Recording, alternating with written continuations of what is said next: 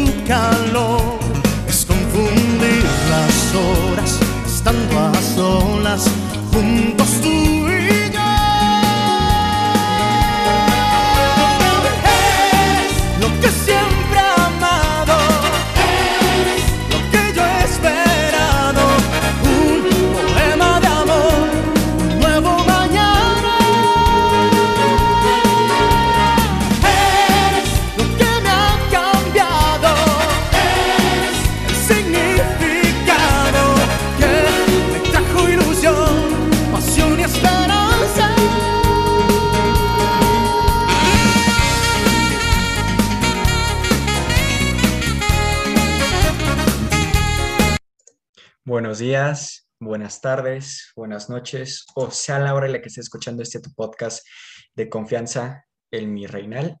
Yo soy Alejandro Holguín, tu presentador de confianza, y el día de hoy tenemos un invitado muy, pero muy especial, a Isaac Vélez. ¿Cómo estás?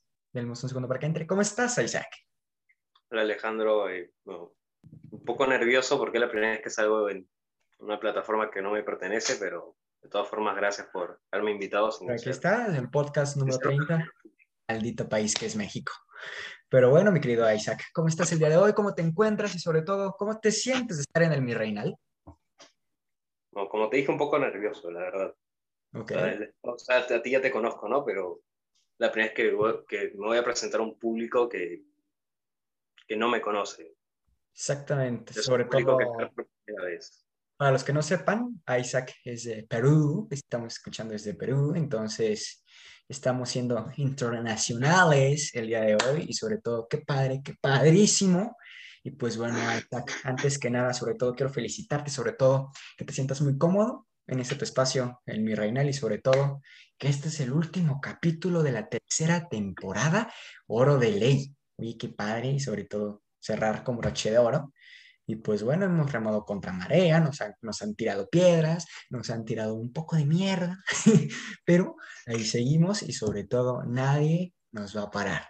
Y pues bueno, Isaac, siento que quiero que te sientas cómodo, te lo vuelvo a repetir y sobre todo sé bienvenido a tu podcast de confianza, el Mi Reinal. Yo soy Alejandro. Gracias. Pues bueno, Isaac, antes de, de comenzar todo esto y dejando de, de lado todo esto, quiero que me digas algo muy importante, mi queridísimo Isaac. Eh, ¿Qué se siente, número uno, ser peruano y número dos, eh, decir, ¿qué en estos momentos, qué, qué piensas hacer y sobre todo, cuál es el pensamiento político que has generado y sobre todo, desde cuándo has empezado a meterte en el mundo de la política? Y otra pregunta muy importante que va a llevar de la mano las, las que te acabo de decir anteriormente es, ¿por qué TikTok? ¿Perdón? ¿Que ¿Por qué TikTok? Bueno, a la primera pregunta de bueno, qué se siente ser peruano.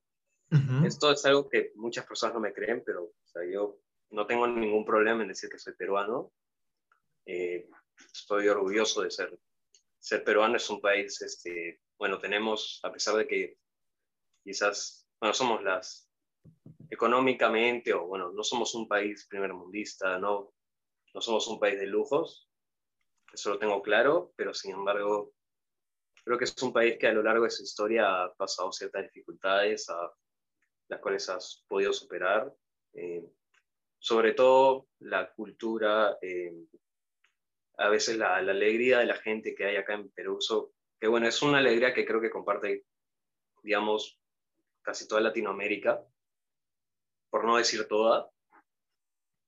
Y bueno, aparte que tenemos, eh, aunque sea desde mi punto de vista, comida muy rica, pues, ese, depende del punto de vista de cada uno. Estoy orgulloso de que tengamos una de las maravillas del mundo que es Machu Picchu. De ahí lo otro que me preguntaste es este, el ámbito político. Eh, cómo así empecé, digamos, desde cuándo empecé a meterme en este mundo. La verdad es que no, no, no llevo mucho tiempo, tengo, tengo 15 años, pero diría que empezó, bueno, empezó el año pasado, cuando, cuando todavía tenía 14 años. Yo al inicio en redes sociales solo veía contenidos de entretenimiento, etcétera. Pero de ahí, eh, no me preguntes cómo, creo que fue un milagro o algo de la suerte me comenzó a aparecer contenido en redes sociales pro vida. Y bueno, yo siempre he estado en contra del aborto por un tema de, de, ética cristiana, ya que yo soy cristiano, pero nunca me había puesto, digamos, a analizar profundamente si, voy, si no quiero que el aborto sea, sea legal en mi país, por ejemplo, eh, no voy a dar de argumento porque soy cristiano y Dios dice que está mal. Es, es algo muy, es un argumento muy vago, ¿no? Necesito otro tipo de fuentes y en, bueno, en redes sociales empecé a, escuchar opiniones, de, de, ahí pasé a investigar, empecé a encontrar ciertas fuentes que, que daban, que, o sea, verificaban que esas opiniones eran válidas, de datos científicos, estadísticas, etc. Y bueno, poco a poco empecé con el, un tema, con el tema Provida, que es más un tema social, que poco a poco me fue llevando a temas de el capitalismo, el socialismo, etc. Bueno, yo no soy una persona que, que, bueno, desde hace poco más o menos, a mí no me gusta ponerme, digamos, una etiqueta, no, no me gusta llamarme un derechista o un liberal, un libertario. Pero bien cierto es que tengo una postura política que, que digamos, simpatizo mucho con, los liberales y libertarios, a pesar de que no me considero de ellos. Bueno, digamos que soy, o sea, soy pro capitalismo, eh, apoyo el capitalismo, rechazo por completo una idea de implantar el socialismo en el Perú o el comunismo, como muchos lo quieren hacer. Yo estoy completamente a favor del capitalismo, estoy en contra del progresismo, estoy en contra del tema del feminismo moderno, por ejemplo, que a mi parecer no es no, el feminismo original, el, feminismo de primera ola, era un feminismo que buscaba una buena causa, pero a lo largo de los años se ha ido desviando hasta llegar a un absurdo actual donde creer que hablar con la letra es inclusivo y que eso va a intentar acabar con el machismo, cosa que es muy, es muy erróneo, aún, yo creo que a un abusador, bueno, no creo, yo sé, estoy completamente seguro que un abusador un maltratador de mujeres le da igual que hables con la E. A él no le importaría eso a la hora de atacar a una mujer. Y bueno, también con el lobby LGBT, también este, este, me opongo totalmente a sus ideologías, sobre todo porque más allá de que muchos de ellos, no sé, digamos, un hombre quiere estar con otro hombre, me da igual, también me da igual que un hombre se vista de mujer. El problema para mí está en, el momento en que me quieren obligar a, apoyar sus ideologías o quieren obligar a otras personas a, a compartir sus ideas y a percibirlos como ellos se perciben. Y lo que me preguntaste de TikTok, ¿por qué escogí TikTok? La verdad es que sentí que era una red social donde, primero que nada, creo que es la red social donde es más fácil hacerse viral. por eso es uno de los puntos por los cuales escogí. Y segundo, porque vi que poco a poco con, vi, me fui dando cuenta que no, no necesariamente hay que enseñar, digamos, tu rostro en TikTok para, para empezar a hacer contenido y ganarte un público. Bueno, yo en TikTok no muestro mi cara porque me da cierta vergüenza, a pesar de que en este caso sí lo estoy mostrando, pero en TikTok básicamente me dedico a hacer edits porque, para empezar, disfruto, disfruto hacerlos, disfruto editar, poner efectos, combinar las, las canciones, la música. Y bueno, es, me hace también una, como te dije al inicio, una, una red social donde es más fácil hacerse viral y no, no se me hace una red social complicada. Y he conocido a ciertas personas a través de la plataforma. De hecho, a ti no te hubiera conocido si no fuera por, por TikTok, porque por TikTok yo conocí a un amigo en común que tenemos, que es Guillermo, con el cual tuviste un podcast hace poco. Eh, sí, tuve un, este, perdón que te interrumpa, con Guillermo, tuve un este, entre panistas y ahora sí que las redes sociales nos, nos, nos unieron, entonces díganle gracias a las redes sociales, muchachos, gracias a eso estamos aquí. Continúa Isaac, discúlpame. Sí, bueno, yo no tengo mucho más que decir, pero sí estoy, no, no me arrepiento en nada porque gracias a eso creo que siento que me va a abrir ciertas puertas. Aunque, bueno, no tengo 20.000 seguidores que mi cuenta es una más en el montón realmente, pero estoy contento de tener cierto público, o sea, creo que cuando ves que hay ciertas, ciertos usuarios que constantemente ves que te dan like en las notificaciones, es una sensación agradable, sientes que te sientes que a alguien le estás cayendo muy bien, la sensación que me da.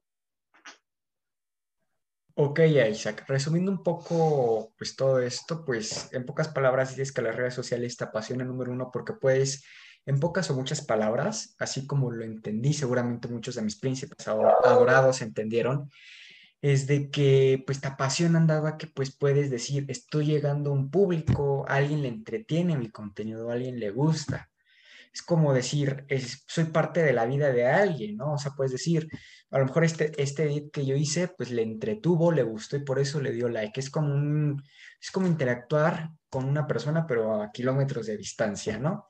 Y a lo que vamos es que las redes sociales han juntado personas, nosotros somos un caso pues de, de, esto, de que pues gracias a las redes sociales nos, nos, unimos y de hecho el día que nos conocimos fue gracias a, a, Guillermo, saludos, y sobre todo fue un día muy chistoso porque ese día, este, para los que, no sepan qué es el baneo, pues banearon a mi queridísimo Isaac de su cuenta de Instagram porque mandó una foto de un popollo. Te pido, te pido, te pido que, que no, no especifiquemos. No, vamos, vamos a decir popollo. Yo no hacer especificaciones. Un popollo. Por mandar un popollo, este, eh, eh, lo, lo, censuraron, no vamos a hacer especificaciones.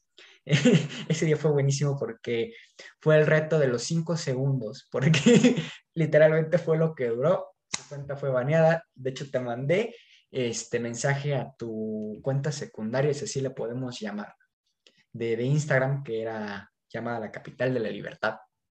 Y pues que ahora es tu cuenta principal. Pero a lo que vamos es las redes sociales unen personas, generan sentimientos y sobre todo, como tú dices, en tu enfoque político, pues tienes poco tiempo que puedes decir que, abro y cierro comillas, que te interesó la política este, peruana o internacional. sobre todo que has dicho, no me identifico con ciertos grupos, pero a lo mejor unos ideales este, los, los comparto. Y pues como dices tú, es algo que me gusta mucho de lo que tú dijiste, es apoyo, eh, que tú dijiste, es yo, yo apoyo algunos movimientos, a lo mejor eh, te doy, te doy mi, mi apoyo, creo en ti. Dime. Simpatizo. Simpatizas, simpatizas, esa es la palabra, simpatizas con unos movimientos, pero lo que a ti no te gusta, y eso concuerdo mucho contigo, es de que no quieran que te que te simbren, que te pongan la ideología de vas a creer lo que yo creo. Y eso es eh, como algo muy padre de muchas personas, sobre todo de ti, de personas inteligentes, que a lo mejor simpatizo con, con la libertad económica, pero no voy a creer en muchas cosas que ellos quieren que yo crea fuerzas. A lo mejor simpatizo con, con estas personas o a lo mejor opino dos, tres cosas igual que tú, pero no voy a creer al 100% que tú porque no me puedes obligar y eso es algo muy padre que tú tienes, de que no vas a creer bueno, creo que tú me dijiste en un Meet, que hemos tenido Meet, para los que no sepan, hemos tenido Meet, somos amigos muy cercanos, hemos tenido Meet, pues la mayoría de, de los días. y pues algo que yo he notado contigo y comentándoselo aquí a la gente es de que no te dejas llevar mucho de yo no voy a creer lo que tú me digas. En pocas palabras, muchas veces lo, lo has dicho, eres una persona muy... Eh, Dime. Permíteme decirte algo, es que yo hasta hace no mucho, la verdad, Sí. que yo me consideraba entre liberal y libertario, pero digamos que luego me fui dando cuenta que este tema de las etiquetas se van convirtiendo en una marca, ¿no? A ver, tampoco voy a decir que, digamos, no tengo ninguna especie de etiqueta, porque, a ver, por ejemplo, yo me considero pro vida, ¿no? El pro, pro, vida es un movimiento, al fin y al cabo es una etiqueta, pero, digamos, no me gusta llenarme de etiquetas, ¿no? O sea, tipo, poner en mi descripción de Instagram en pro vida, conservador, antiprogre, liberal, libertario, capitalista, etcétera, ese tipo de cosas no, digamos, no me gustan. Pero si yo hasta hace poco me consideraba entre liberal y libertario, pero me, me fui dando cuenta que comenzó a ser una especie de, de marca y una especie de moda, fanatismo, y creo que no, no solo con el liberalismo y el libertarismo, sino creo que también con varias ideologías es que se comienza a convertir en una especie de fanatismo que le, que le quita el criterio por completo a las personas. Ok, eso es algo, algo muy padre, Isaac. Lo que dices es que sí, el problema con las ideologías es que a veces se convierten, como tú dices, en fanatismos. Hoy voy a contar una anécdota que, que viví y creo que se los dije en el grupo que tenemos de Instagram.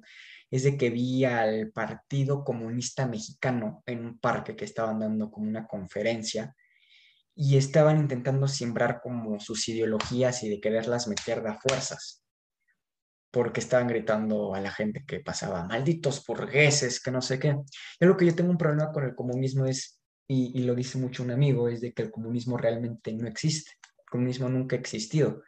Porque desde el momento, a mí me pareció muy chistoso, porque esas niñas aquí en México se llaman fresas, a las personas que hablan, mira, yo soy última vez en el que hablan muy parecido, este, que tienen un tono muy, muy pedante, como en Perú les dirían pitucos, este, eso, eso te iba a decir, como una pitucos, pituca. los pitucos. Este, a lo que vamos es de que estaban hablando así, traían su Apple Watch y traían este iPhone y eran comunistas. Saludos, Arco Jerónimo. Este, es de que, es que son el mismo estereotipo, porque estaban hablando de comunismo, pero estaban con un micrófono que te apuesto que decía Made in China y estaban con cosas del capitalismo y estaban en una mesa y estaban con cosas que se producieron gracias al capitalismo. El comunismo realmente no funciona y no existe. Estaban vendiendo libros, vendiendo libros. Cosa capitalista, güey. El comunismo, digamos, se ha intentado llevar a cabo a través del socialismo, pero siempre ha fracasado. Siempre ha fracasado. Mira, te voy a decir lo que yo te puedo decir desde mi punto de vista. El comunismo nunca ha existido. Muchos dirán, sí, el Partido Comunista de China. Nunca, los chinos nunca han sido comunistas. el partido se llama así, nunca ha sido así. Cuba a lo mejor llegó a ser comunista, pero Fidel Castro diciendo soy comunista con su sudadera Adidas. Este, son cosas que a veces no, no cuadran. Hoy los vi y me dio risa, realmente pasé, la verdad, fue a lo mejor una falta de respeto de mi parte.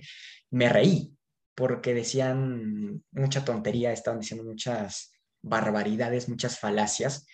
Dice, es que los personajes burgueses han borrado de la historia personas este, comunistas que han luchado por los derechos humanos, que, que la verdad aquí no es algo que. El comunismo no funciona ni en China, ni en México, ni en Estados Unidos, y sobre todo porque son ideologías del siglo XIX, del siglo XX que apenas iba surgiendo la revolución industrial y pues fueron las personas, realmente las del comunismo surgió de las personas que se opusieron a las máquinas, a las personas que se opusieron a las máquinas que llegaron a sustituir trabajos. El comunismo realmente se podría decir que fue como de los rebeldes, que se opusieron a los cambios. Puede ser unos conservadores, pero mal plan. Eh, no un conservadurismo, no se le puede llamar conservadurismo a eso, pero sí se le puede Digamos llamar a... Se, se tenían sí. la libertad de, de, usar los recursos que tú, que tú quisieras. Exactamente. Se ponían la libertad de, de, no sé, si te puedes facilitar el trabajo, si puedes facilitar tu trabajo con tal herramienta, tal máquina, y a, te sale más rentable a ti mismo como persona, te quitaban la libertad de hacerlo porque, porque no les gustaba, porque les parecía poco moral, y bueno, es lo que siempre creo que ha tratado el comunismo, el socialismo o las ideas de izquierda es... Sí, las ideas de izquierda a lo que voy es de que nunca han funcionado en... Bueno, realmente el comunismo no funciona, lo que funciona es el capitalismo o simplemente el liberalismo, o sea, ideas de derecha, ideas que van progresando, ideas que ven hacia el futuro y no hacia el pasado. El problema, yo lo vuelvo y lo vuelvo a repetir, el problema con el comunismo y el socialismo es que son ideas pues ya pasadas, ideas muy ambiguas, ideas muy pues muy pasadas que no funcionan dado a que se sostienen de un hilo, que ese hilo llegas con otra tijera y lo cortas y se le va.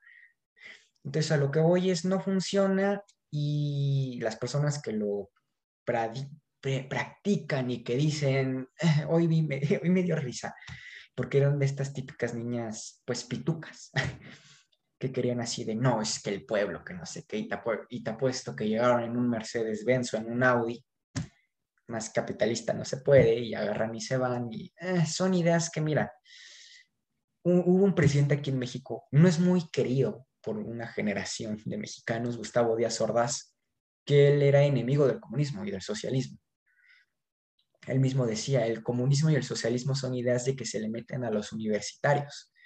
No, todos iguales, son ideas eh, que pasan, que son fugaces, que se te quedan cinco, cuatro años y se van. Pero dice, hay personas que a veces se les quedan más tiempo.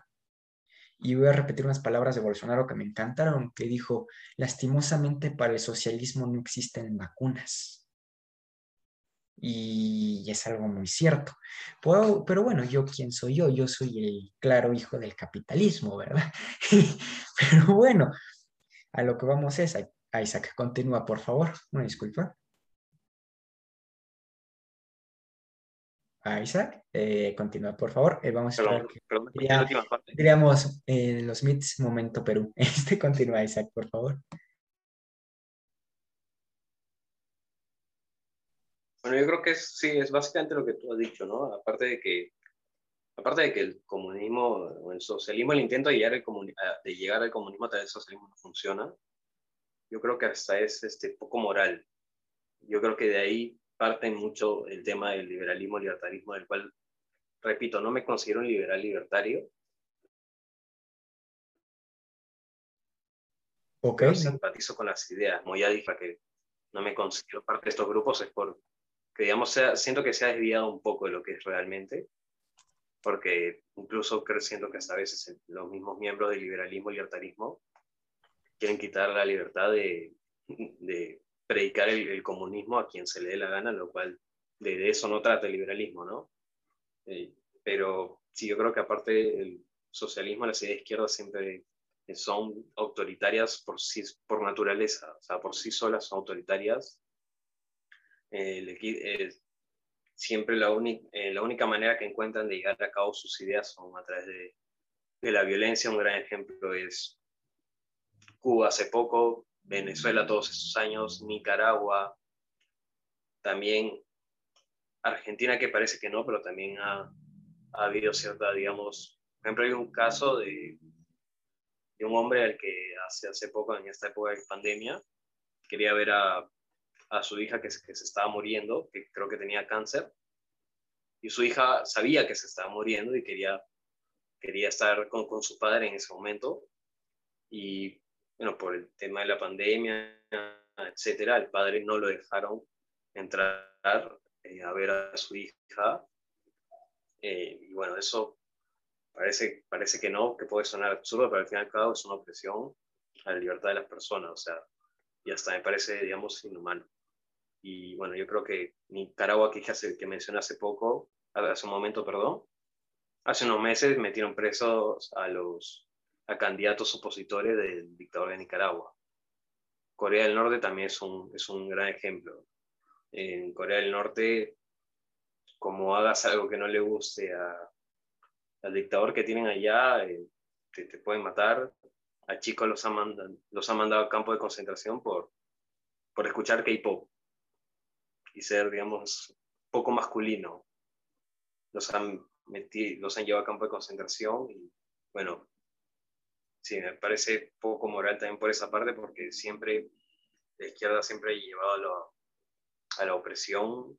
eh, se hacen llamar algunos libertadores, pero es todo lo contrario, porque creo que está en su naturaleza el ser, este, digamos, mandatos opresores eh, que le quitan las libertades a las personas.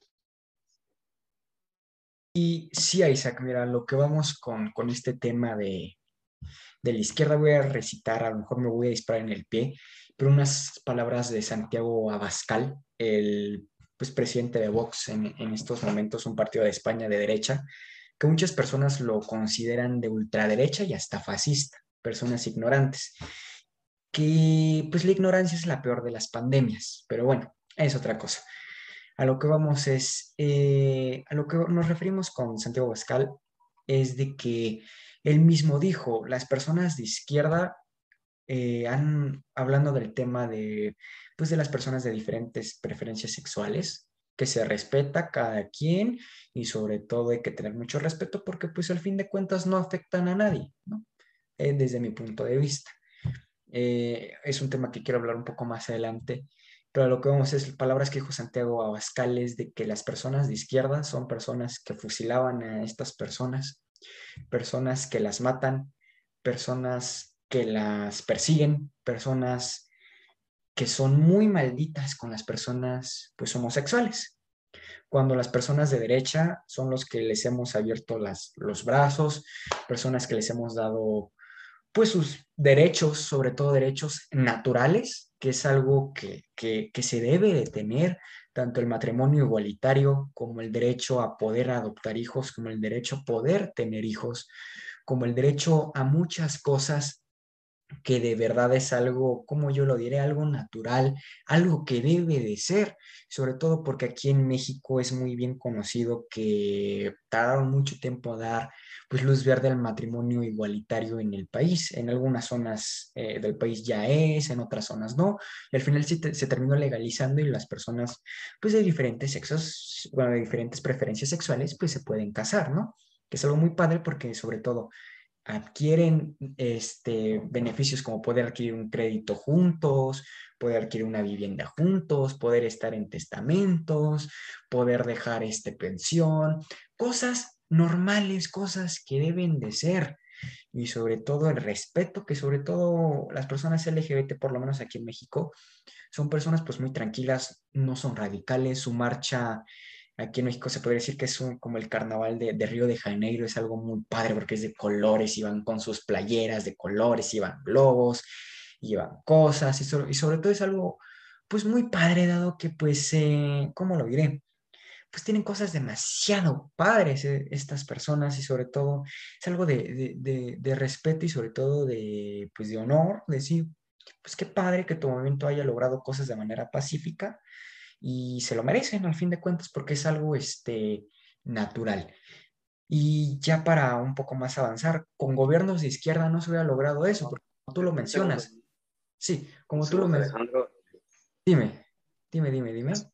Hace unos segundos no, no te escuché porque...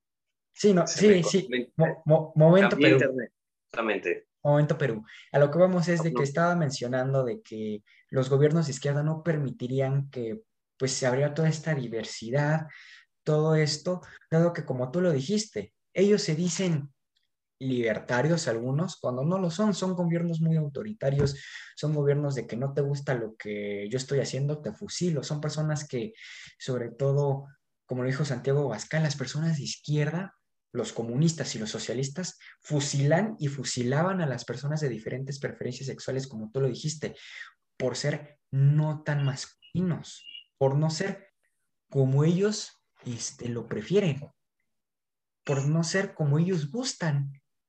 Y por mí... ejemplo, uh -huh, perdón que te interrumpa, por ejemplo, eh, Víctor Orbán, el, el primer ministro de Hungría, él hace unos meses prohibió hablar de la homosexualidad en, en, en los colegios.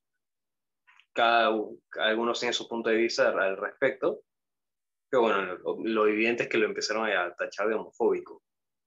Homofóbico y varias cosas.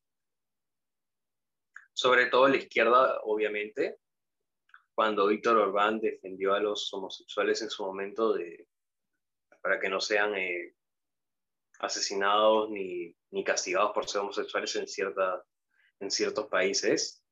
Y es algo que también mencionó Santiago Abascal, ¿no? que la, la derecha siempre, eh, como la derecha, digamos, más liberal, porque bien es eso que creo yo que también una derecha a veces homofóbica y machista. Sí, un momento, Isaac. Hablando de eso de la derecha, la derecha que es más, por decir, homofóbica y eso es como más los conservadores este, radicales, más apegados, por lo menos aquí en México, los conservadores radicales, que así les llamamos aquí, que son los más apegados a la religión, los que seguían más por, sobre todo por la iglesia, que desde mi punto de vista la iglesia predica muy mal la palabra de Dios, porque yo no puedo creer que una iglesia diga, vas a hacer lo que yo diga porque sí, estás predicando desde ese momento estás blasfemando la palabra del de allá arriba. Porque personas que son pues más, no sé, la iglesia es como una representación al fin de cuentas. Porque sí, como dicen, la iglesia ahí estabas, Dios está en todos lados. Te voy a decir algo que, decía este Miguel Hidalgo, el padre de la patria de aquí en México. La Biblia no se debe de leer ni hincado ni con devoción, sino cuando uno lo guste. Y eso es algo muy padre porque no tienes que estar hincado rezando, sino este, en el momento que tú gustes, abres la Biblia y hablas con Dios. Sobre todo algo que yo tengo muy marcado es de que Dios no es ni así de que te, ay, te va a castigar, no, es tu amigo y, yo le he hablado a Dios de cabrón, así, oye, güey, y, le volteo y le digo, ¿no? O sea, Dios es, pues es tu amigo y sobre todo Dios, pues nos quiere a todos y no es como que diga, tú porque eso es lo que yo he peleado. Saludos, José Antonio, de que él dice, no es que los homosexuales van al infierno. No, todos somos los hijos de Dios. Todos somos hijos de Dios, todos. Y Dios no puede castigar a sus hijos porque a todos nos ama. Y, no, y sobre todo porque Dios así los hizo. Dios así nos hizo. ¿Cómo va a castigar a alguien que así, así lo hizo? Para, para ser sincero, hay, hay, ciertas cosas en las que no concuerdo contigo, no, no te voy a engañar.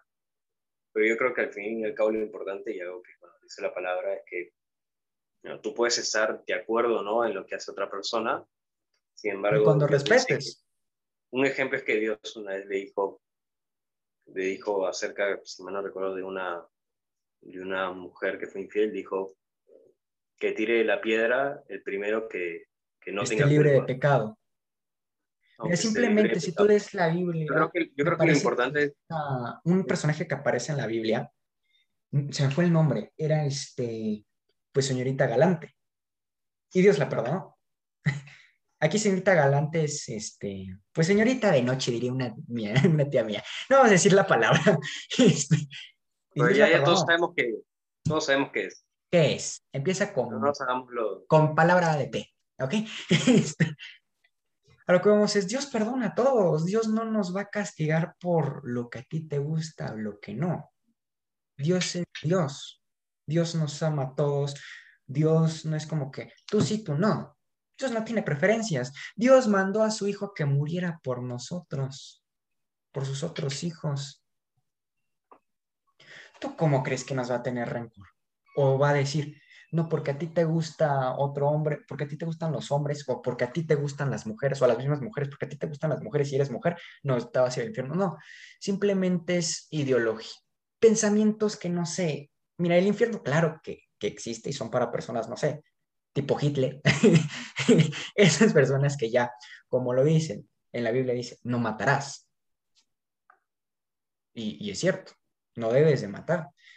Y sobre todo algo que, yo considero, y algo que, por ejemplo, no concuerdo mucho, es con las personas que, se quitan la vida, que, no voy a decir la palabra porque nos van a censurar, este, sino es de que... Yo le acabo de decir que se, que se suicida, vamos a decirlo. O sea, sin filtros, al fin. Pues siempre dice, no, es que eso no tiene perdón de Dios porque, este, este, ¿cómo se llama? Este, Dios decide cuándo te vas. Y a lo mejor es cierto, ¿no? Pero algo que yo concuerdo mucho con mi papá que él dice es de que, pues si tú no te sientes a gusto aquí, ¿por qué te vas a esperar a que Él te lleve? Claro que los tiempos de Dios son perfectos. Y claro que hay personas en depresión y claro que, sobre todo, hay las, muchas, yo tengo un problema con las personas que dicen, me voy a asesinar, me voy a matar. Los que de verdad lo hacen, me avisan. no avisan de me voy a suicidar, lo hacen y lo- los encuentras. Bueno, dependiendo. Hay algunos que, hay algunos que dan ciertos, digamos, no sé, a ver, es que hay una gran diferencia, hay una gran diferencia entre una persona que, que no sé, que expresa sus emociones a través de, de un mensaje en redes sociales o algo así y expresa sus emociones y otra cosa es tu, es tu amiga de, de 11 años que, que publica este, me quiero morir que bla bla con una foto de Billie Eilish. Sí, sí, a lo que voy es, y aquí, O una bueno, de acá Harry siempre lo hemos dicho, el que lo hace, lo hace, no avisa. Y, y es cierto, porque eh, lo voy a decir, y es algo muy personal de mi vida. Una tía mía se suicidó y no avisó. Y lo hizo. Fue algo inesperado. O sea, fue inesperado. Sí tenía problemas de depresión. Mi tía tuvo cáncer tuvo cosas, ¿no? No se sentía cómoda con su vida por temas que no voy a contar. Y se quitó la vida. Y, o sea, dicen que ese día en la mañana la vieron muy bien, como si nada. Llegaron en la tarde noche, lo encontraron. No aviso. Eso es a lo que vamos. Las personas que realmente lo hacen, no avisan. Lo hacen. O avisan, pero no, pero no, no con una foto de, de Harley Quinn. Exactamente, a lo mejor dejan, no sé, una carta, como la famosa carta suicida, ¿no? Que sale en las, peli- en las películas en muchos lados. Lo que vamos es, y hablando un poco más de este tema y sobre todo de Dios y de, del suicidio y todo esto, pues dicen, el suicidio no es perdonado por, por Dios, ¿no? Y a lo que voy es, obviamente, pues si Dios dice, a lo que yo no entiendo es, si tú ya no te sientes cómodo aquí, pues sí, y por situaciones de, pues lo vas a hacer y es tu decisión, porque al final de cuenta, como lo decimos, las cosas materiales, se llame teléfono, se llame iPad, se llame computadora, se llame sillas, lo que sea, tuyas no son. Porque tú te vas, tú te mueres y ahí se quedan. Ahí se quedan. Lo único que te llevas es esto, tu cuerpo es lo que realmente es tuyo. Ni la ropa, porque cuando te mueres, cuando te creman, te creman como vienes al mundo, desnudo. Y así es. Y a lo que voy es, pues cuando te vas, dejas todo, o sea, re- realmente lo único es, es esto es tuyo y es lo que tú debes de cuidar, es lo que tú debes de decidir. Y obviamente como, hablando un poco más del tema espiritual, es de que pues dicen que las almas que están en pena es porque no pueden pasar de, pues de este, del limbo, no pueden llegar ni siquiera al purgatorio de las almas, porque Dios no les da la autorización y por eso hay tantas almas en pena, es lo que dicen muchas personas del ámbito espiritual, que hasta ver no creer, ¿verdad? O sea, no sabemos si realmente los que leen las cartas, los que leen los caracoles, los que hasta hay personas que leen los cocos. o sea, muchas personas que se dedican a todo esto, pues dicen, no, es que las almas en pena, muchos curas, muchos, todo esto, lo dicen, ¿no? Que realmente no se sabe si el Papa de la religión católica, ignoro de la religión cristiana, no sé si tenga un, un representante, lo ignoro, pero el representante de la... Acá, acá no tenemos un, pa- un papa o algo así. Ok, a lo que vamos es de que la religión... pastores. Ah, ok, pastor. A lo que vamos es de... eh, en la religión católica tenemos al Papa, el Papa Francisco, un saludo. lo que vamos es de que es el representante. No sabemos si realmente él tenga el teléfono de Dios. No sabemos. Realmente es un representante que tenemos que, que nosotros creemos y que tenemos la fe de que Él habla y que es el representante de Dios en la tierra, ¿no? O sea, así lo podemos llamar. Cuando realmente Dios puede estar aquí, puede estar allá atrás contigo y no lo vemos. Puede estar, o sea, Dios está en todos lados. Realmente, sobre todo, un problema que yo tengo con Es omnipresente. es omnipresente, o sea, puede estar aquí, diría una canción de Luis Miguel, de, bueno, hablando de la Navidad desde Santa Claus está aquí, él todo lo ve, y vamos a cambiar un poco el verso, Dios está aquí, todo lo ve, o sea, no hay como de que, ay, no, no me va a ver aquí mientras uno te está viendo, güey, o sea, ahí está. Y a lo que voy es, ya dejando el tema de la religión, es de que, pues, cada quien, lo que yo tengo un poco de problema es con los ateos, porque cuando quieren hablar de religión, creen que saben todo. Y quieren decir, no, es que la religión es de... A- a- a- Algo, algo que, que debo admitir es que hay ateos que, que han leído más de la, han leído la Biblia más que algunos creyentes. Puede ser, puede ser, pero yo Una digo, cosa que no la hayan entendido. es otra cosa, porque la Biblia a veces no es muy clara. Y algo que yo puedo decir de una experiencia que yo tengo, a ver si ahorita saco mi Biblia, dame, un momento, me voy a desaparecer dos segundos, ¿eh? pero creo que se me sigue escuchando, es de que aquí, esta Biblia que me un momento religioso, este, esta Biblia que yo tengo aquí, esta Biblia tiene años en mi familia, es como la Biblia de la familia, ajá, esta Biblia que yo tengo aquí. Este, ya está un poco desgastada, como pueden ver de aquí, se está deshojando, pero es una Biblia ya de las viejitas que hasta todavía tienen mapas. A ver si encontramos el mapa. No quiero maltratar porque ella es de las viejillas. Aquí. Es de espero que se vea. Es de las que tiene mapa todavía. Este, lo que vamos es, eh, yo con esta Biblia he tenido, por decir, sentimientos encontrados. Le tengo mucho respeto a esta Biblia porque yo le he dicho a Dios, voy a hablar contigo, cabrón. Así le he dicho, voy a hablar contigo. Me persino, la beso, y a si algo a mí me lo dijeron es, donde caiga, donde caiga tu mirada y donde caiga la hoja, es lo que Dios te va a decir. Y desde mi punto de vista, y de lo que yo he vivido y de lo que yo le he dicho, a ver, dame la respuesta a esta pregunta. Ajá. Y me lo ha dicho. Lo juro, me lo ha dicho y me lo ha contestado. Con la Biblia. Yo, creo en los milagros. Que los milagros es cierto, existen, los milagros existen. A lo que voy es de que yo con esto, con esta Biblia, yo he hablado con Dios y me ha respondido. Y es de que, pues hay algo, ¿no? A lo mejor mucho caso, no sé, cosas del destino que a lo mejor abrí y era la respuesta a mi pregunta, ¿no? Es un libro de mil hojas, más de mil hojas, y tiene muchas palabras, muchas frases, lo que tú quieras y a lo mejor va a coincidir, ¿no? Si hablamos desde el punto ateo, ajá, que es lo que ahorita muchos ateos que a lo mejor nos pueden llegar a escuchar, pues sí, güey, porque la abre y tiene muchas palabras y él puede coincidir. Puede ser. Pero como preguntas tan específicas que yo le he dicho.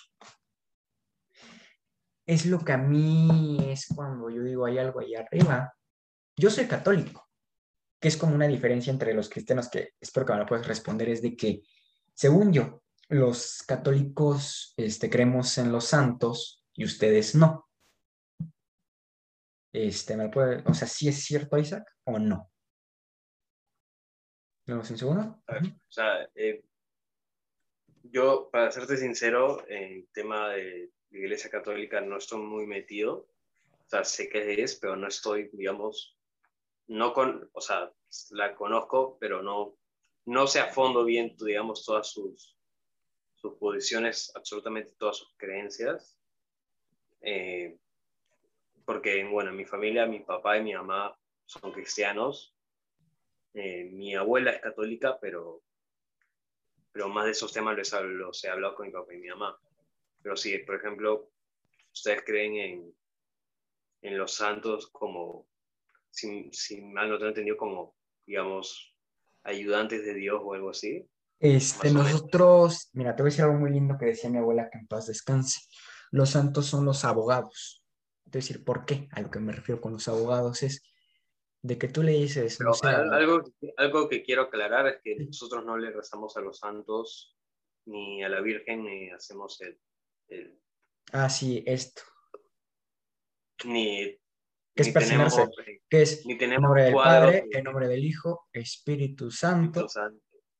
Amén. y de hecho te persinas así, en forma de cruz. Ah, eso sí no lo sabía. Es en forma de cruz. Y tampoco tenemos una cruz con estos dos dedos. Y, y después hay una aquí que es este, el nombre de la Santa Cruz, sí. Que yo siendo católico te juro que no me sé. Yo voy a la iglesia y cuando así nomás yo copio el de al lado, porque no me lo he aprendido. Este, a lo que voy es, este, nosotros adoramos a, los santos, a algo que la Virgen de Guadalupe, que es muy característica de aquí de México, que es, hemos dicho, la mamá de los... Su serie la disfruto mucho. Ah, sí, sí, sí, sí, sí, La Rosa de Guadalupe. Es... No comparto sus ideas, o sea, porque yo, yo o sea, no, no soy católico, soy cristiano, pero pero para mí ver un capítulo en La Rosa de Guadalupe siempre va a ser un, honor y un placer. y, siempre la voy a disfrutar y, siempre, para mí es como un manjar, como una adicción. Es un manjar. Una, vez que veo un capítulo, eh, me puedo quedar viendo varios durante una semana. pues mira, qué bueno, qué bueno, qué padre. Sin, a lo que vamos, mi queridísimo Isaac, es de que pues nosotros creemos en, en, en santos, hablamos a los santos, porque fueron personas muy buenas en vida, personas que hicieron cosas muy buenas. Pues San Francisco de Asís, que pues era, ayudaba a los animales, eh, las carmelitas, o sea, el punto es de que tenemos dentro de la religión católica los franciscanos que creen en San Francisco de Asís y siguen su, su palabra, las carmelitas y, un buen de, de, de, cosas, ¿no? Eh, a lo que vamos es de que los católicos adoramos esta, a los santos, porque son, mi abuela lo decía, y voy a repetir sus palabras de mi abuela Otilia, es de que los, los santos son los abogados de Dios. Es de que tú le pides un milagro a él, él va con su papelito, lo mete a la oficina, este, a la oficina del cielo. Un, un segundo. Sí, sí, yo mientras es... Los los santos son personas que hicieron cosas buenas en el mundo. Por ejemplo, las vírgenes, este, como lo dice, son, son madres que, que se embarazaron de un niño sin el pecado original. Que, o sea, no tener relaciones este, sexuales. Virgen. O sea, se embarazó por, por el Espíritu Santo, por obra divina. Esas son las vírgenes. Este, también madres que murieron al momento del parto. O sea, el punto es de que son, es algo muy amplio y que no quiero hablar mucho porque a lo mejor me puedo llegar a equivocar en algunas cosas. Pero lo, lo que quiero aclarar es que eh, quiero que me aclares es que, digamos, por ser los santos vendrían siendo personas que en el mundo hicieron cosas buenas.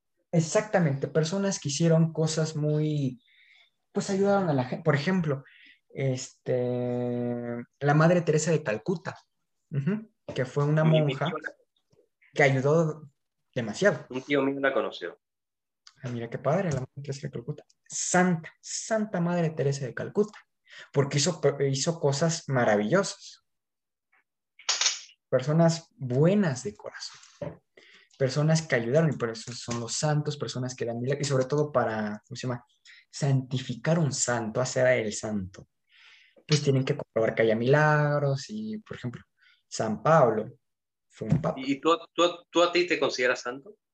Yo te voy a decir una cosa, qué buena pregunta. Yo, mira, no me voy a hacer el santo, no voy a decir, ay, yo nunca. Claro que he hecho cosas Para mí tú eres una persona de buenas intenciones. Claro que he hecho cosas malas, y lo digo, lo he hecho. Ajá. No he matado, no he matado, no he robado, pero sí he pecado mucho. Yo no he matado, pero sí he robado. Por ejemplo, ¿qué te he robado, Isaac? Mi corazón. una, vez, una vez en el colegio, en segundo de primaria, tenía siete años. La profesora mm, repartía de premio unos lapiceros con borradores. A mí no me da por, pues porque no me iba bien. Porque eras muy listo. Lo robé una vez. Ok. Vez me lo robé porque yo quería ese lapicero. Mira, por ejemplo, algo que, es algo muy, muy hablando de, no sé si, no, no creo que hayas leído la Divina Comedia, es de que esta persona que escribió la Divina Comedia, que se me fue el nombre, es de que describe que los niños son personas de alma pura, que no tienen, porque no tienen conciencia. Son de alma tampoco, pura. Tampoco son personas libres de maldad. No las considero, o sea, no considero que los niños sean personas libres de maldad porque los niños mienten. O sea, yo a los siete Pero años. te voy a decir una cosa lo hacías sin conciencia. E, exacto. Eh, pero quiero aclarar que son cosas distintas. Sí, obviamente, obviamente. de maldad, pero... Obviamente un niño molesta a otro niño. Obviamente un niño peca, ¿no? Pero lo hace sin... Un niño miente.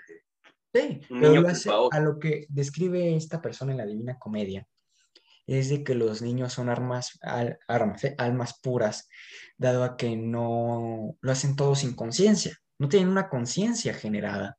Al momento de que adquieren la conciencia y ya saben qué está bien y qué está mal, cuando pierden el alma pura. Y empiezan, te voy a decir lo que me dijo una persona en el catecismo, el, don Mario, que fue el que me preparó, es de que, mira, eh, ves este papelito, ¿no? Es blanco Y pues cuando tú vas pecando, este papelito se va, espero que se vea, se va manchando. Lo veo. Se nota Hay la personas que se llega a manchar mucho. Y es cuando empiezas a generar conciencia y es cuando dices, yo ya sé que está bien y que está mal y lo estoy haciendo.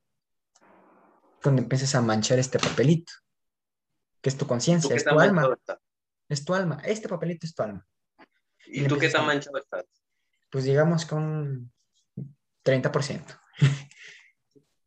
Porque he hecho cosas malas sabiendo que está mal. Pues yo, yo, yo en lo que creo, y creo que muchos cristianos también, es que, que con la muerte de, de Jesús, ese papelito se, se va limpiando Mira, te voy a decir una cosa. con el arrepentimiento. Es otra cosa el, arrepentimiento de tus pecados. Que, que es algo bueno porque dices, oye, yo me arrepiento de esto y vas. Algo que como que no me encanta tanto es ir a la iglesia y confesarte, ¿no? Porque el Padre, yo lo he dicho así, ¿qué jurisdicción tiene Él para decir, te mereces tantos padres nuestros, tantas aves, aves Marías, ¿no? Que una vez No. este, hablé con un padre y tenía una listita, tenía una listita de los pecados, te lo juro. No sé, Tienes una lista de lo que has confesado. No, pero me refiero que el padre tenía una lista de los pecados más comunes. No sé, mentí, robé, este, algo, ¿no?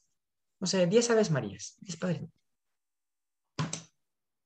¿Qué pasa ahí? Es con lo que yo tengo a veces el conflicto con la iglesia. Que yo no estoy peleado con la iglesia, ¿eh? No, no piensen eso. Lo que voy es de que pues a veces la iglesia se siente con la jurisdicción de decir, esto está bien, esto está mal, cuando no es así.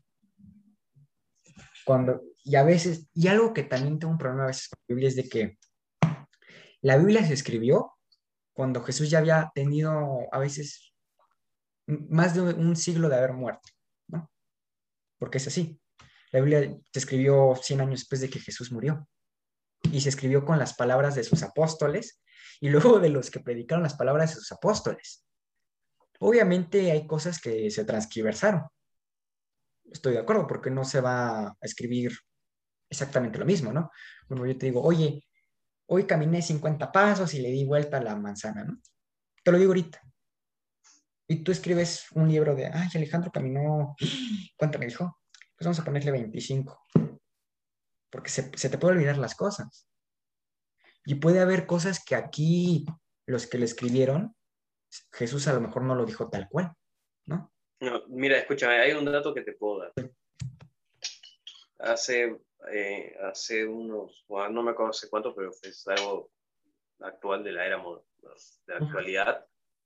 Contaron unos libros de Isaías de hace muchísimos años. Hace muchísimos años. Los compararon con, con el libro de Isaías que de las Biblias actuales. E- Era lo mismo. Ok. Entonces digamos que- que hay cosas que, que, son Yo creo que eso es parte de, digamos, de milagro de Dios. Sí, digamos que, que- que es lo mismo, pero te voy a decir una cosa. Hablando de Isaías y, y de todos, bueno, ya hablando de sus apóstoles. ¿no? Judas, Judas Iscariote, vendió a Jesús por monedas. ¿Qué puedes esperar de personas? Bueno, no sé, ¿no? Que fue condenado a estar este, eternamente en las muelas del diablo. Eh, a lo que vamos es con Judas Iscariote. Y cosas de hablando que San Judas Tadeo, que es un santo que también adoramos, él era reca- recaudador de impuestos. Eh, son cosas que a veces no... Son sobre todo algo que yo escuché de una persona, de que los, los pecados, la gula, bueno, todos estos, los siete pecados capitales, no sé si sean los mismos con, con los cristianos, me imagino que sí, porque este libro es igual, algo que es algo muy curioso, la Biblia es igual para los judíos, para los. Los árabes, para los cristianos, para los de Jehová. Yo leí la Biblia de Jehová y cambian la, a Dios por Jehová. Así es, Jehová. Jehová también dice en las Biblias que son los católicos, mencionan la palabra Jehová. A veces, en esta no. Te digo que es una Biblia ya que tiene sus años. Pero lo que vamos es, también depende de la edición de la Biblia, ¿eh? Porque hay cosas, por ejemplo, esta me parece que trae el, el, el antiguo, creo que no trae, creo que no trae el Nuevo Testamento. Porque es que son Antiguo y Nuevo Testamento. Creo que esta no la trae, me parece. Esta, lo que vamos es, eh, pues a fin de cuentas, este libro es lo mismo en todas. Es que te dice, pues es el mismo Dios, de diferentes formas. Para los judíos es un nombre. Ah, también para los, para los budistas es el mismo, porque lo leí es el mismo. El, por aquí en, en México, en los mayas, el, el, la Biblia de ellos es este, el Bulush, Shabul Bulush, Natalia Shakur, desmiénteme porque tiene un nombre su, su, Biblia de los mayas. Y se escribió los mayas, su Biblia no conociendo la religión católica, ¿eh? ni, ni, nada de eso, porque pues llegaron los españoles muchos años después de, de escribir, de, claro. Biblia. Es lo mismo. ¿Cómo te explicas? ¿Cómo te explicas? Es raro, no te, no te voy a negar que es raro. ¿Cómo te explicas que personas que no conocían a los españoles, porque los españoles, hay que decirlo, trajeron esta religión? Trajeron el catolicismo, trajeron el cristianismo y sobre todo trajeron este, a los jesuitas y a los franciscanos. Trajeron la religión, trajeron este libro. ¿Cómo te explicas que los mayas y los aztecas su libro, su libro sagrado, este, habla de esto. Con algunas cosas similares, otras cosas a lo mejor le cambiaron, ¿no? Pero la, digamos que el 95, el 98.9% de su libro sagrado es esto. ¿Cómo te explicas eso? Personas que no conocían la, la religión católica. Bueno, la Biblia ha sido escrita durante varios años en diferentes sí, épocas y diferentes países. Pero te decía una cosa. Lo sé, este libro tiene miles de años. Ajá. Tiene siglos. A lo que voy es, ¿cómo te explicas que a personas que no tenían comunicación con el otro lado del mundo, con Europa, Medio Oriente, Asia, habían, escribieron lo mismo? ¿Cómo te explicas eso? en ese momento no te lo puedo explicar, la verdad. a lo que yo voy, y voy a contestarte esta pregunta que yo mismo formulé. Ves de que el Dios es el mismo. Y la palabra se predica en todos lados y exactamente igual. Bueno, algo que yo siempre he dicho es que, aunque sean entre católicos y cristianos, creemos en el mismo Dios de distintas formas. Sí. Con diferentes tradiciones, por así decirlo. Por ejemplo, hay, un, hay una religión que nomás adora a Dios, solo a Dios. Que tiene, o sea, no, ni una cruz, nada, solo ni a Jesucristo, solo a Dios. Y esa es la que me parece más curiosa, porque está hablando con una persona que conoció a personas de esta religión. Dice que ni siquiera es una iglesia, ellos les llaman salón. Y es un salón blanco, totalmente blanco y no hay nada, solo hay un altar y la Biblia. Y no leen la parte donde aparece Jesús. Se la saltan. Se la saltan. Solo hablan de la creación, de, de, la creación de Adán y Eva, del hombre. Sobre todo se basan en la creación del hombre y del mundo como tal. Entonces es como dices, oh, ok, eh, es, que, es, que, digamos, religiones realmente hay varias, pero lo que pasa es que... Ah, sí, por ejemplo, no, digamos, de, de, religiones que han llegado gracias a que los españoles vinieron y trajeron esclavos de África, el palo mayor. No, y aparte ha ido variando. Que son religiones de África. ¿Qué sabes qué hacían? Esclavos de África traían sus religiones, pues acá, ¿no? Pues creo que Lucero es este un santo de, de la religión católica. Y escondían la figura de su religión enfrente de una figura de un santo. Entonces, actualmente no puede ser ni santero, ni palero, ni, ni nada de estas religiones traídas de África si no eres católico. Porque necesitas creer en los santos para tú poder adorar a, las, a los dioses de, de, esa religión. Es algo muy curioso, que y sobre todo se respeta. A lo que vamos es de que todas las religiones se conectan con, por ejemplo, Santa Bárbara, que es eh, del trueno y, me parece que de la lluvia. Es este, tiene con, con un nombre de, de, la religión del palo mayombe y, y, del santerismo, que es la misma persona. Los santos son los mismos aquí y allá. El Dios es el mismo. Todas las religiones, el Dios es el mismo. En algunas. Bueno, en algunas. Te voy a una cosa que, que, le contaron a una prima chiquita, que dice que le dijeron, me dice, Ale, Ale, Ale, ¿qué crees? este, me contaron en mi escuela que Buda está jugando pelota con Dios y está la y están todos ahí en el cielo jugando. y que cuando caen meteoritos es cuando a Dios se le va la pelota jugando con Buda. o, sea, eh, o sea, y, lo, y, me dio gracia y sentí la, padre. La famosa mano de Dios. Ajá, o sea, y es cuando dices, oye, qué padre que les expliquen así a los niños de que no importa lo que tú creas, pues vas para allá arriba, ¿no? seas judío, seas este, pues, árabe, seas islamita, seas de Jehová, pues, todos están ahí arriba, ¿no? Pero bueno, dejando ya este tema de lado ya para no meternos en, en este, más tabús. A lo que vamos, mi queridísimo Isaac, es de, hablando ya de un poco más de dejando la religión, porque creo que nos atoramos aquí como 40 minutos o más. Que eso es un tema muy complejo. Sí, y sobre todo hay muchas, hay muchas opiniones, porque siempre han dicho política y religión puta, es este, imposible hablar.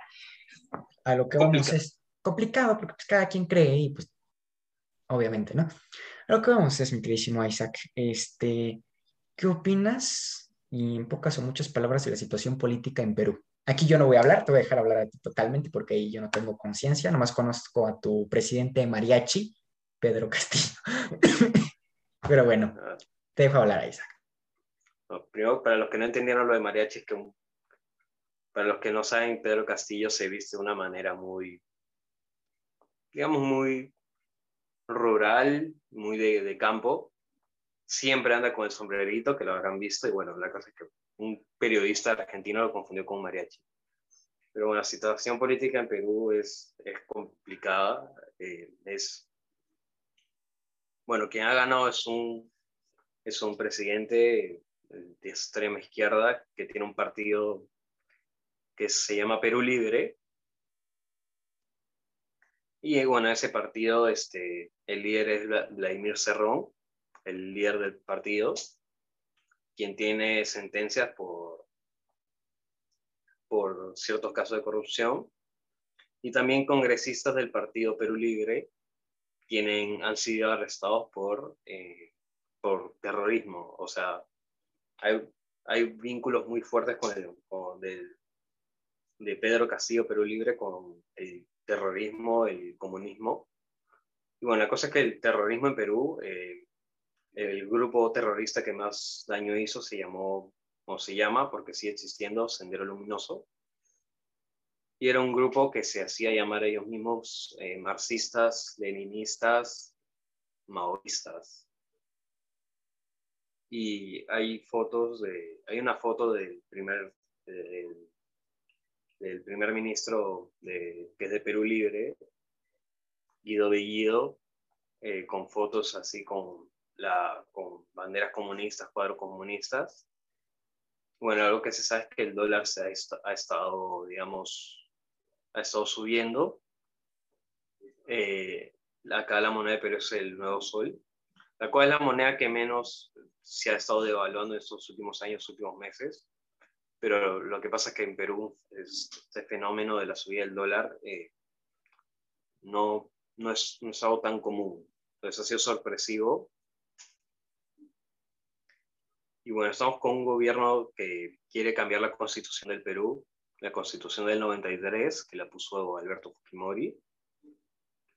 pero están imposibilitados por el Congreso. Y hay algo que se cree que va a pasar y es que hay una especie de guerra civil y es que hay, hay algo de lo que no tengo dudas y es que Perú Libre va a convocar marchas para que en las calles este, salgan a marchar por una nueva constitución. Y todos sabemos cómo son las marchas de la izquierda, ¿no? En qué termina. En violencia, vandalismo, Eh, sí. etcétera. Mira, un, perdón que te interrumpa, Isaac. Algo que me he llegado a pelear con personas es de que en el 68, antes del 2 de octubre, eh, las marchas de izquierda de los estudiantes del UNAM, del Poli, de las prepas del UNAM, eh, algo que nadie nunca cuenta es de que en el Zócalo de la Ciudad de México, que es la plaza donde creo que la conocen, donde está Palacio Nacional, donde está la catedral, está en medio la esta bandera eh, donde está la bandera gigante de México siempre, siempre ondeando muy patrióticamente. Este, la bajaron, la destrozaron, dejaron los cachos tirados en el piso y subieron una bandera marxista. Un Es, una manera de, que ellos quieren implantar sus ideologías de manera forzada, muestra su violencia. Exactamente, Su naturaleza, la naturaleza violenta de la izquierda. exactamente. Y aparte, ese día, personas que estuvieron ahí, pues lo cuentan, ¿no? De que ese día que pues al otro día en la mañana pues llegan y ven todo eso y dicen, ah, pues obviamente se hizo la ceremonia de que, se quema la bandera, la bandera mexicana con mucho respeto se quema y se vuelve a colgar otra. Pues llegaron los estudiantes armados con bombas Molotov y obviamente había militares porque era un movimiento cívico y los militares hacen esos, esos movimientos de quemar la bandera para poder colgar otra, ¿no? Se me fue ahorita el, el- el nombre de, de- de la ceremonia. Ajá. Y digamos que llegaron los estudiantes a, a querer manifestarse pacíficamente, agredieron a los militares, los militares respondieron de manera violenta, cosa que pues sí reprocho porque pues, pues no sé, les aviento una granada lacrimógena y se acaba eh, pues el asunto, ¿no? Este, pues respondieron así y pues digamos que los estudiantes, eh, unos venían armados, eh, se hizo un merequetengue al punto que se metieron tanquetas militares en medio de, la plaza, de la plancha del Zócalo para poder replegar a la gente. Y pues los estudiantes respondieron. Cosa que la gente que apoya el- el- pues, a los estudiantes del 68, cosas que no lo dicen. Y calles atrás, en, Moneda, que es una calle de- del centro, pues empezaron a hacer vandalismo los estudiantes y a robar y a hacer cosas, cosa que nadie que apoya el movimiento del 68 nadie dice, ¿no? Que mira, a lo mejor muchos dirán, ay, tú estás muy chico, tú ni estuviste en esa época, tú qué puedes opinar, ¿no?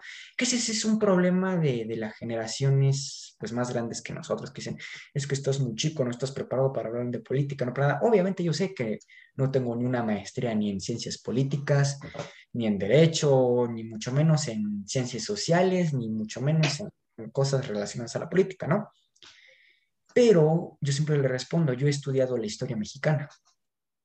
Y es cuando te das cuenta que, número uno, nunca ha existido ni el neoliberalismo, que aquí nuestro presidente López Obrador lo dice mucho, el, neole- Acá en Perú también lo mencionaron bastante. el neoliberalismo O sea, cuando en la vida, por lo menos en México, ha existido, no sé, y en Perú, Isaac, pero por lo menos aquí en México nunca ha existido. Y los más ignorantes dicen, no, es que es, antes era Estado contra iglesias y eso era el neoliberalismo, no, discúlpame, este, eso no era ni liberalismo, eso era, socialismo. A lo que vamos es, nunca existió ni el liberalismo en el país, siempre ha sido social, este país siempre ha sido socialdemócrata, siempre lo ha sido, exceptuando en el periodo de Gustavo Díaz Ordaz, en el periodo de la Madrid y en el periodo de Luis Echeverría. Ah, bueno, y claro, en los presidentes panistas, Vicente Fox y Calderón, que fuimos este, de derecha, ¿no? Ah, bueno, y con Peña Nieto también fuimos muy de derecha. A lo que vamos es de que, pues, la gente a veces me cuestiona, me dicen, oye, es que ¿por qué hablas de política? Pues porque, pues, es un tema que, sobre todo, es algo importante. Yo sé que es un tema peligroso, dado que en este país no, no les gusta algo y, y- y te matan, ¿no? Pero ya volviendo un poco más al tema y un poco más en general, es de que pues en este país es algo necesario hablar de política porque la ignorancia, como lo he dicho, es la peor de las pandemias, al no saber, ay, pues yo creo que si Morena dice yo que es de derecha, se la creo, yo no le creo, es un partido 100% de izquierda y 100% comunista. Es como si el partido, aquí hay un partido comunista que es el partido PT, que es el Partido del Trabajo, es un partido comunista que se hace llamar de derecha para ganar votantes, ignorantes, ¿no? Que es algo hipócrita el PRD, el Partido, eh, Partido Revolucionario Demócrata, este, que también se hace llamar de derecha cuando es de izquierda. Mm, cosas que, que tú vas analizando y te vas dando cuenta, ¿no? Entonces, a lo que voy, ya para terminar mi intervención, Isaac, es de que, pues a veces la ignorancia llega a las personas y sobre todo, como tú lo dijiste al principio, de que sobre todo tomar esto ideologías ya como, pues, ¿cómo decirlo? Pues implantártelas a decir, es a veces es ya es una religión y ya creerla, meterlo como, pues, pensamientos y meterlo como ya muy en el cerebro, a decir, si yo te digo vas a hacer esto, pues de, pues de manera autoritaria son, son los de izquierda, más que muchos dicen es que apoyamos al feminismo, no, discúlpame, los de izquierda nunca han apoyado ni el feminismo ni ningún movimiento social. Entonces... Oh, actualmente, digamos, la izquierda moderna entre, los usa de pretexto para llamar votos. Porque el feminismo moderno es un feminismo, quiera o no, marxista, eh, socialista. Sí, y sobre todo, mira, no es por criticar a las personas de este movimiento, les tengo mucho respeto, no me funen, es de que a veces son muy ignorantes. Tengo una compañera en mi escuela se aventó una reverenda tontería que dijo, es que en los 50 tenían esclavizada a la mujer mexicana y por el machito opresor y ya sabes cómo hablan, ¿no? Y la maestra de análisis este, mexicano, dijo, este, de política mexicana, porque es una clase de política mexicana, dijo, este, no, este, no voy a decir el nombre, no muchachita, vamos a ponerle muchachita, Juanita Pérez, no Juanita Pérez. Este, en el 50 se le dio el voto a la mujer y a lo mejor sí se le tenía con mucha autoridad por la época, por la ignorancia.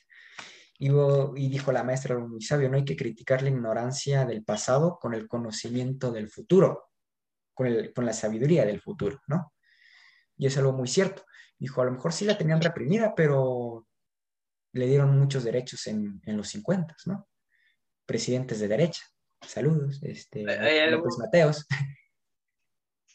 Dime. algo que me, que mencionas antes de, entrar el tema de la religión.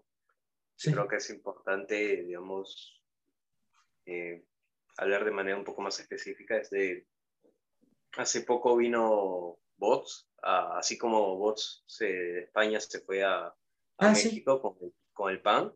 Sí, sí. Hace poco Nacional. vino Perú a firmar también con Fuerza Popular, Renovación Popular y Avanza País que son partidos de, derecha, son opositores de, Pedro Castillo. Bueno, también los han llamado fascistas. Sí. Y, eso de, llamar fascista a, cualquiera de, derecha o a cualquier izquierda, porque hay gente de derecha que también llama fascista a cualquier izquierda, es que para empezar el fascismo eh, no es el fascismo no es es, un poco, digamos, entre comillas, difícil o complicado eh, poder denominar a alguien fascista, porque, a ver, yo sé que no, no todas las personas de izquierda son comunistas, hay gente de izquierda que, que solo, solo cree en el socialismo.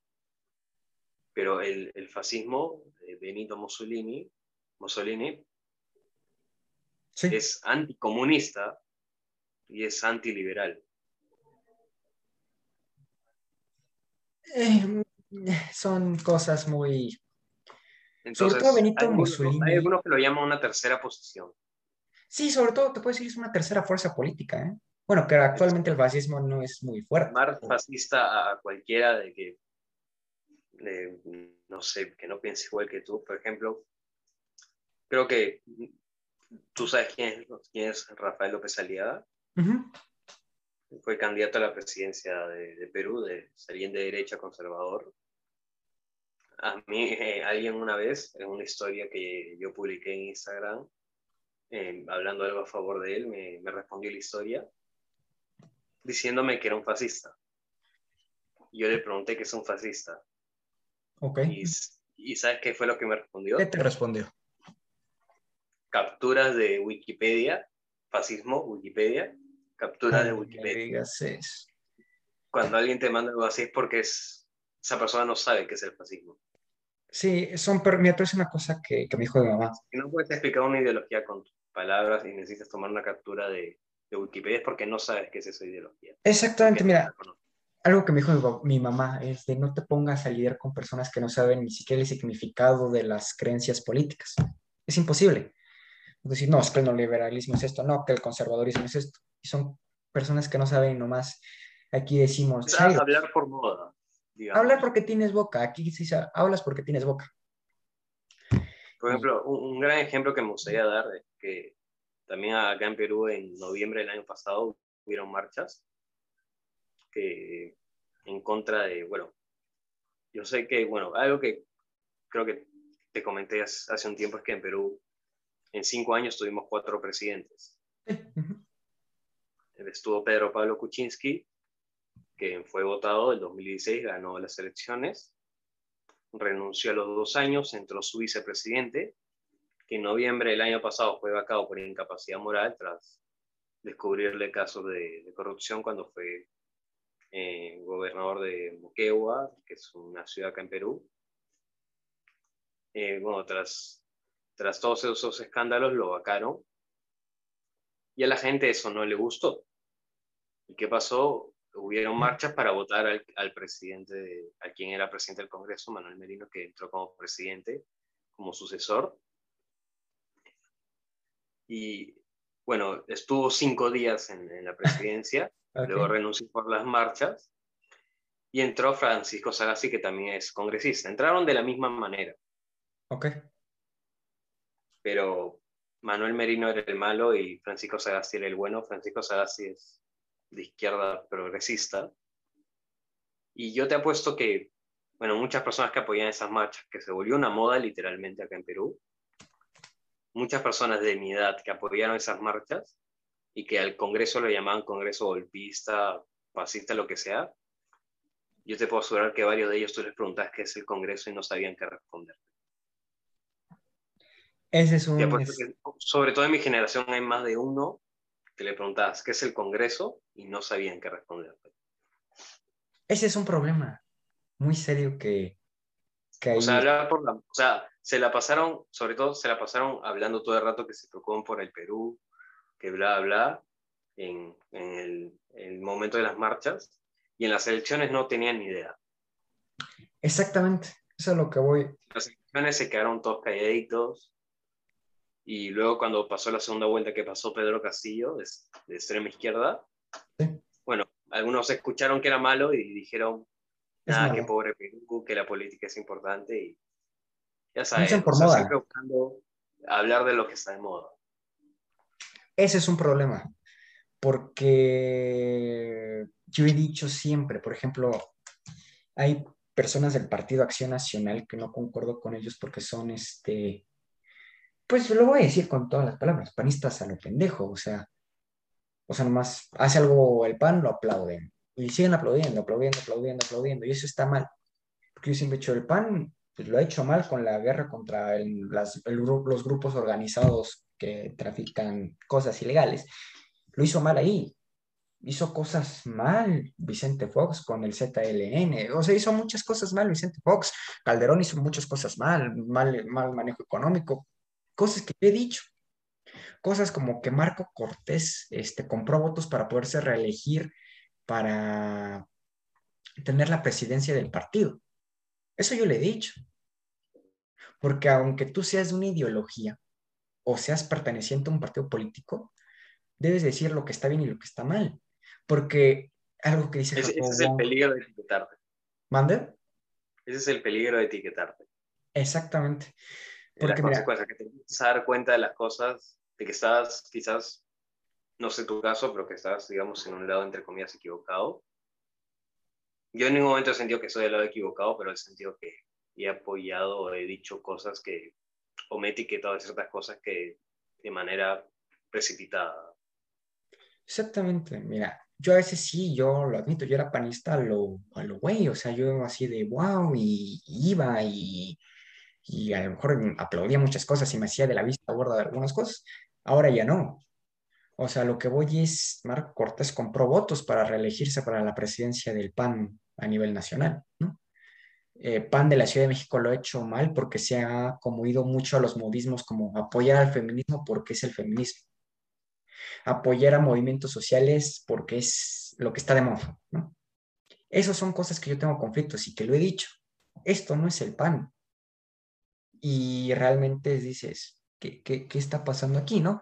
Y a lo que voy es, pues, a una frase que dijo Jacob Wong es, si tú estás viendo que se está cometiendo fraude y no gritas fraude, tú eres parte del fraude. Y, y es algo cierto. Porque si yo veo que, por ejemplo, se están robando un millón de pesos en frente de mi cara y yo me quedo callado, estoy siendo parte de ese robo, indiscretamente. Estoy siendo parte del fraude. Y, y a lo que voy es, el problema de este país y de la política es de que sobre todo la política no es política como debería de ser, es populismo, que eso es lo feo. Pero bueno, dejando ya el tema de, de la política, de todo esto, Isaac, eh, te dejo que termines para pasar a otro tema. Bueno, yo creo que es básicamente lo que mencioné el tema de las modas, que yo, es que algo que yo siempre he hablado con mi papá y es que seguir las modas, hay modas que son sanas, ¿no? Por ejemplo, el, el botella challenge, eso es una moda sana, ¿no? Es una moda, pero es una moda sana, al cabo, pero es que seguir un movimiento, porque lo dijo la TikToker de moda, lo dijo porque te lo dijo Miley Cyrus, porque Billie Eilish te lo dijo, y simplemente porque, porque admiras a una persona por, digamos, su trabajo, piensas que ya todo lo que dice, sus ideologías, sus pensamientos son buenos, solo porque está de moda, yo creo que eso le hace mucho daño a la sociedad. Sí, mira, ya para cerrar este tema, hablando de, pues aquí hay un partido que se llama el Verde Ecologista. Y la, y, la moda, la moda, seguir moda se lleva a la ignorancia, al fin y al cabo. Ah, sí, exactamente, exactamente. y te, te, quita todo el criterio. Exactamente. Te quita el criterio de decir, ay, esto está mal, ¿no? ¿Cómo tú opinas y tú... Te, te quita tu autonomía de, de pensar por ti mismo, te quita, te quita personalidad y te vuelve un títere del sistema. Exactamente, te quita, exactamente. Te quita tu dominio propio, por así decirlo. Exactamente, Isaac, exactamente bien, bien o mal. Y algo que quiero recalcar aquí ya para terminar este tema es de que aquí el Partido Verde Ecologista compró a los influencers para decir, ¿por qué me vas a votar por las elecciones? Yo voy a votar por, eh, así grabamos, yo voy a votar por el Partido Verde porque... Te, te, te, y obvio, hay personas que siguen estas personas Ajá. Estos tipejos y... Son personas, son personas con mucha influencia. Ajá, y pues van y les creen y votan, ¿no? Es una estrategia a lo mejor vieja, pero de, de usarla en la televisión, pasó a las redes sociales, se modernizó. ¡Wow! Avanzaron.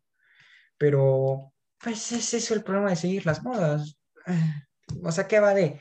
Ahí yo me compro funditas de colores porque está de moda. Es una moda sana, ¿no? No ¿Sabes, qué, ¿Sabes qué es lo peor? Dime. Que el, esas personas que siguen la moda, que siguen al cabo el sistema, se sienten revolucion, revolucionarios. Gente que están haciendo la revolución y que están haciendo el cambio. Esos son los progresistas. Exacto. Claro, al fin y al cabo los que más siguen modas son progresistas. Bueno, aunque también, o sea, sé que probablemente varios liberales o libertarios me van a odiar, yo repito, soy simpatizante de los liberales, del liberalismo y el libertarismo, pero creo que en el mundo de las, de las personas que son, que digamos, compartimos muchas ideas de derecha, hay una, entre nosotros mismos hay una moda de ser libertario, de la, de la serpiente de cascabel, eh, Don't Treat on Me, eh, yo creo que también un poco se ha convertido en una moda dentro de la derecha. Sí, es una moda. Es una moda. Para, para mí, el, el, libertarismo moderno se ha convertido en una especie de moda, a pesar de que simpatizo con las ideas. Pero he tenido ciertos, digamos, conflictos con cosas que, que dicen y que muestran ciertos, ciertos miembros de los movimientos. Aunque igual también obviamente creo que hay, que hay personas del movimiento que, que son muy inteligentes y que son bien, que digamos tienen su, tienen, piensan por sí mismas, ¿no? Hay personas listas, y hay, mira, como todo, hay personas listas, hay personas tontas, hay personas, pues, de todo, ¿no? ¿Puedo decir lisuras en tu podcast? ¿Mande? ¿Puedo decir lisuras en tu podcast? Ya lo dijiste. Personas pendejas, como dirían en tu país. Sí, aquí se pueden decir groserías, no, no nos patrocinan, bueno, sí nos patrocinaron una vez, pero este, eh, lo que vamos es, eh, eh, son, bueno, ¿qué, qué, qué palabra más curiosa? Lisuras, se voy a decir groserías. Groserías, lisuras, malas palabras, palabras o veces. Me gustan más lisuras, ¿eh? Vamos a ocupar. Vamos ¿Tú no usabas la palabra lisuras? No, yo usaba este, groserías o peladeces, aquí se dice. He usado lisuras. Lisuras. Fíjate qué, qué, qué curioso, lisuras. Fíjate que con eh, el buen causa a, a Isaac aprendimos muchas palabras en, en- de, de Perú, como pituco, este, caviar, que es como, explica lo que es caviar, Isaac. Caviar es una manera de llamar a las personas que son de izquierda, que dicen como que abogar o que abogan mucho, que hablan mucho de yo defiendo a los pobres, eh, a- a- este, defiendo a la, a la clase media, a la clase baja, pero viven al fin y al cabo con lujos de, de la derecha, ¿no? Por ejemplo, una caviar bien conocida acá en Perú es Ingrid Bazán, que es una congresista del partido Juntos por el Perú, que es un partido de izquierda progresista. Ella le echa la culpa a Estados Unidos de, de- de lo que está pasando en Cuba. Pero bien Ah, que sí. tiene fotos disfrutando de playas en Florida, eh, viajes a Nueva York, etcétera, ¿no? Entonces Javier es alguien de izquierda que vive como alguien de derecha. O sea, que critica el tema de, de los ricos, pero vive como tal. Exactamente, y ese es un tema que de verdad a mí me puede, güey. O sea, que digan, no es que Estados Unidos, ah, López Obrador es un claro ejemplo, no es que Estados Unidos, y aquí metió la idea de que, y es que Estados Unidos nos tiene metidos. No, güey, no es así. ¿Crees No, que, así no que funciona. López Obrador es un caviar? Es un caviar, es este, un hipócrita. Claro, son, claro, son unos hipócritas al fin y al cabo. Es, Son lo que son. una son doble moral. Pero bueno, a lo que vamos ya para dejar el tema de la política, porque si no aquí nos vamos a ampliar miles de millones de años, es de que, pues bueno, Isaac, ya para ir terminando esto, porque como que nos tratamos mucho, número uno con religión, ahorita con política, hablamos de los temas más controversiales en este mundo, muy complejos y muy complicados. complejos, muy complejos. Y pues bueno, mi queridísimo Isaac, este, ¿por qué crees que es necesario este, generar, número uno, una conciencia, ya para terminar, una conciencia en los jóvenes? ¿Conciencia en qué sentido, más o menos? Conciencia número uno, política, religiosa, conciencia social, con- en, en sí, una conciencia que hace al ser humano un ser, un ser pensante. Bueno, primero, política, yo creo que por más que una persona eh, le aburra hablar de política, que lo entiendo, lo entiendo mucha gente de mi edad y gente joven que, que le aburra hablar de política, pero al fin y al cabo nos guste o no, es, es un tema que, del cual la gente tiene que saber. Porque al fin y al cabo es lo que depende del futuro de, de un país.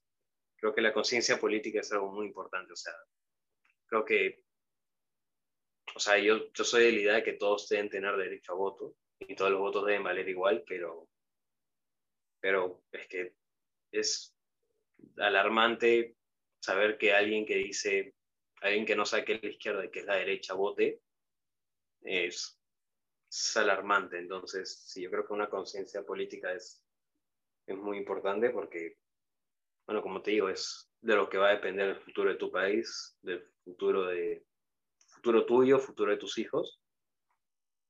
Conciencia religiosa, bueno, yo creo que en el tema de las creencias, yo creo que lo único que nos queda a nosotros como creyentes y a las otras personas como ateos es a, puedes expresar tus ideas, etcétera, pero siempre eh, respetando el punto de vista de otro. y las creencias de los demás. O sea, sin... Porque, claro, llamar ignorante a alguien, alguien ateo es algo absurdo y llamar tonto a alguien creyente es absurdo porque ha habido a lo largo de la historia mucha gente inteligente que, que ha sido creyente, ha habido muchos científicos. Y conciencia social. Sí. Yo creo que, bueno, es también como la política más o menos, porque es lo que va a depender el futuro de la sociedad en la que vas a vivir, en la que van a vivir tus hijos, y en saber qué es lo que, qué es lo que está pasando, si hay una especie de conflicto entre, entre ideas, ideologías entre las personas. Y bueno, yo creo que algo que, que es, hay que, digamos, ir, ir aprendiendo es siempre intentar tratar a los demás con, digamos, con cierto respeto, porque por más que te falte el respeto, si tú, por más que te agregan, si tú, si tú continúas la agresión, si tú respondes a la agresión, eh, no va a terminar nunca. O sea, va, el respeto yo creo que es este, algo que hay que trabajar de, socialmente, porque, bueno, a lo largo de la historia creo que está demostrado que la falta de respeto, de tolerancia, de valores ha traído, digamos, consecuencias muy nefastas. Y sí, yo sí creo en la importancia de la conciencia en, en varios ámbitos, sobre todo social y política. Ok, Isaac, pues bueno, este, ya escucharon a Isaac Vélez y sobre todo, pues tus redes sociales, Isaac, para que te vayan a seguir. Bueno, Facebook en este momento no tengo. ok. Eh, en, en, en, Instagram, bueno, estoy como Isaac Vélez M06. Ok. Y en TikTok es donde, bueno, creo contenido que no, no, no hablo así en la cámara como estoy haciendo ahora, pero hago edits eh, de políticas a veces. Buenísimos, de hecho, perdón que te interrumpa, él hizo el del Mi Reina. Sí, yo, yo, te hice un edit una vez. Buenísimo, buenísimo. Isaac Vélez 15 en TikTok, que ya me, me han restringido varios, eh, me han cancelado varios videos ya. Espero no me la cierren. Ahí sí. Exacto, espero no, no me no me baneen allá, pero, pero sí ahí está, 20.000 seguidores que ya hace poco de los cuales estoy muy agradecido porque, o sea, repito, soy uno más en el montón, pero 20.000 personas es 20.000 personas al final, cada mucha gente. Ok.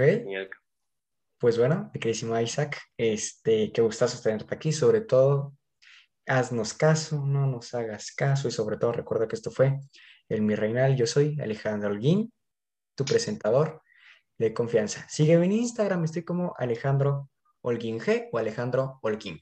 Bueno, o te lo vuelvo a repetir, Alejandro Holguín G, todo junto. Y, o si no, Alejandro Holguín, escribes ahí, ahí estoy. Generalmente una vez a la semana, a la semana hago respuestas de preguntas. Por si me quieres hacer una pregunta, ahí estoy. Y pues sobre todo, recuerda que esto fue el Mi Reinal, tu podcast de confianza. Y te, lo, y te lo vuelvo a repetir, haznos caso, no nos hagas caso y sobre todo sigue escuchando el Mi Reinal. Y eso fue la tercera temporada, Oro de Ley. Y pues bueno, te veo en la cuarta temporada con Retro, que, que celebramos un año de Mi Reinal. Hasta la próxima, te veo hasta octubre, mi queridísimo príncipe. No vas a tener tanto tiempo de espera y sobre todo espero que disfrutes esos episodios con los invitados mejor cotizados del Mi Reinal. Hasta la próxima. Esto fue el Mi Reinal. Yo soy Alejandro Guín, tu presentador de confianza. Y recuerda que esto fue el Mi Reinal. Lo repito mucho porque estoy muy orgulloso de este proyecto. Gracias a ti. Somos el podcast número 30 de este bendito país y sobre todo mi príncipe adorado. Nos vemos en octubre, no te me desesperes. Y pues bueno, hasta la próxima.